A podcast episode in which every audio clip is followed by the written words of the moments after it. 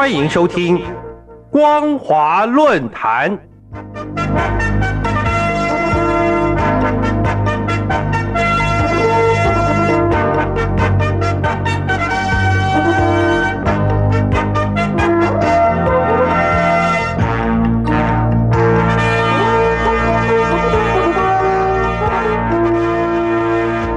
各位听众朋友，大家好，欢迎收听本节的光华论坛，我是苏燕。我们今天要谈论的主题是中共对外进行国会政治工作。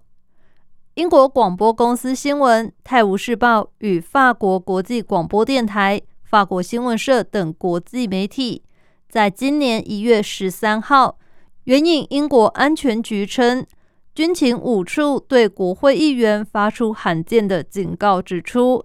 一名长期在英国经营律师业务者李珍居女士，受中共统战部门征召，秘密渗透到英国议会，试图干预英国政治。同月十三号，加拿大情报局向《环球邮报》证实，该局正向国会参众议员通报，要求他们要提防外国的影响和干预行动。纵词显示。即使当前中共面临美国发起的国际抗中联盟与对华制裁行动，仍惯于利用西方民主国家权力制衡的特性，在未达刑事起诉要件前进行国会政治游说或渗透，试图影响当地国政府部门对华政策或行动。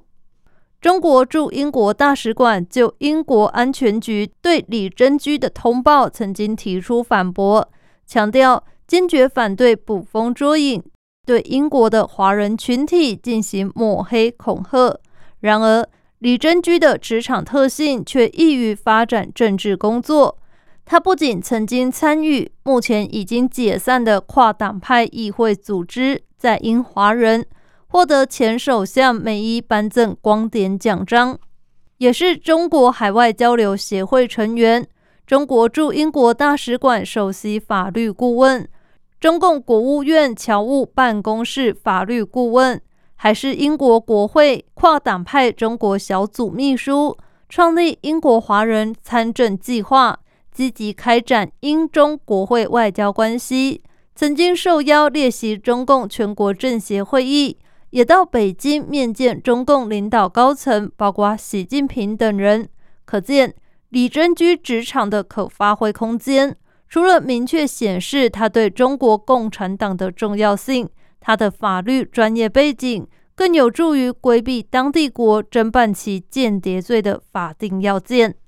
事实上，检视李珍居的行为样态。则是再度出现中共针对国会具有潜力的意见领袖着手的工作模式。李珍居涉入英国政治，显然是源自于布莱尔担任首相期间，当时他与伦敦工党议员及部长加迪纳结盟。据《泰晤士报》报道，加迪纳接受李珍居二十万英镑捐赠，此结盟关系令加迪纳以及其选区党部受贿。后来，加迪纳成为英国华人参政计划主席，李珍居的儿子魏克斯则担任副主席，积极倡议英国华人如何在政治上取得影响力。中共官媒也赞扬李珍居的工作。魏克斯受聘于加迪纳期间，曾为加迪纳负责安排每天的行程。虽然魏克斯已在今年一月十三号辞职，值得注意的是。借此案例可见，中共针对国会意见领袖的政治工作模式仍将屡见不鲜。例如，美国前参议员、情报委员会主席范士登，二零零三年被列为第五富裕的参议员，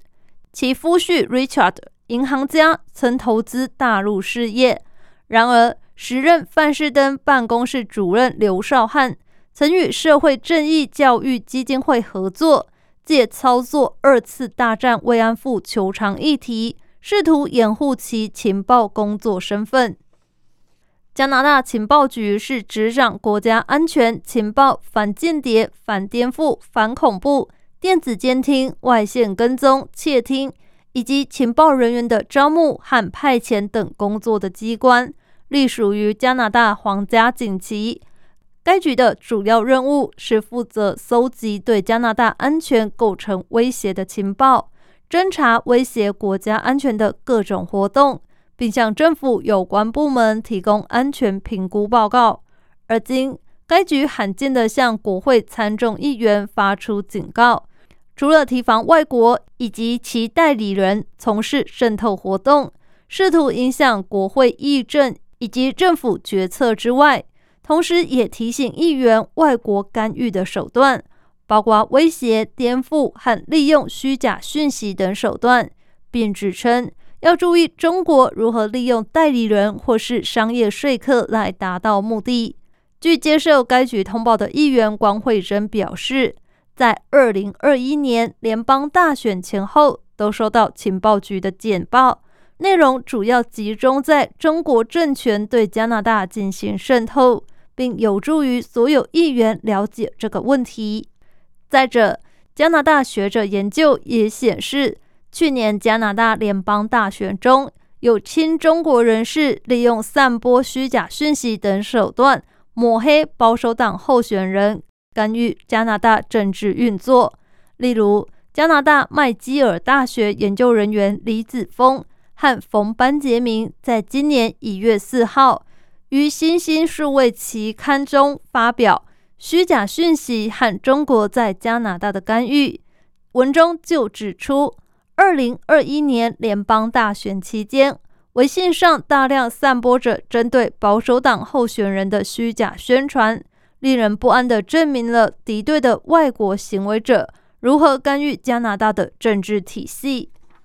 中共之所以能从美国抗中联盟以及对华制裁行动中绕过西方主要国家政府，对当地国会进行政治或渗透工作，显然是利用西方国家政体多元和去中心化的对立特性，以及民主政治权力分散在不同派别和势力的矛盾因素，使得民主政府难以有效运作。从而有系统的拉拢、鼓动各国国会，进而对抗或是缓和各国的对华政策。显然，西方民主国家国会所面临的中共政治或渗透工作，也值得我国警惕，并与国际社会共同合作防治。感谢您收听这节的光华论坛，我是苏燕。我们今天所谈论的主题是。中共对外进行国会政治工作。如果您对节目的内容有任何想法或建议，都欢迎来信告诉我们。一般邮件可以寄到台北北门邮政一千七百号信箱，电子邮件请寄到 lily 三二九 at ms 四五点 hinet 点 net。透过这两种方式，我们都可以立即收到您的来信，并且逐一回复您的问题。再次感谢您收听本节的光华论坛，再会。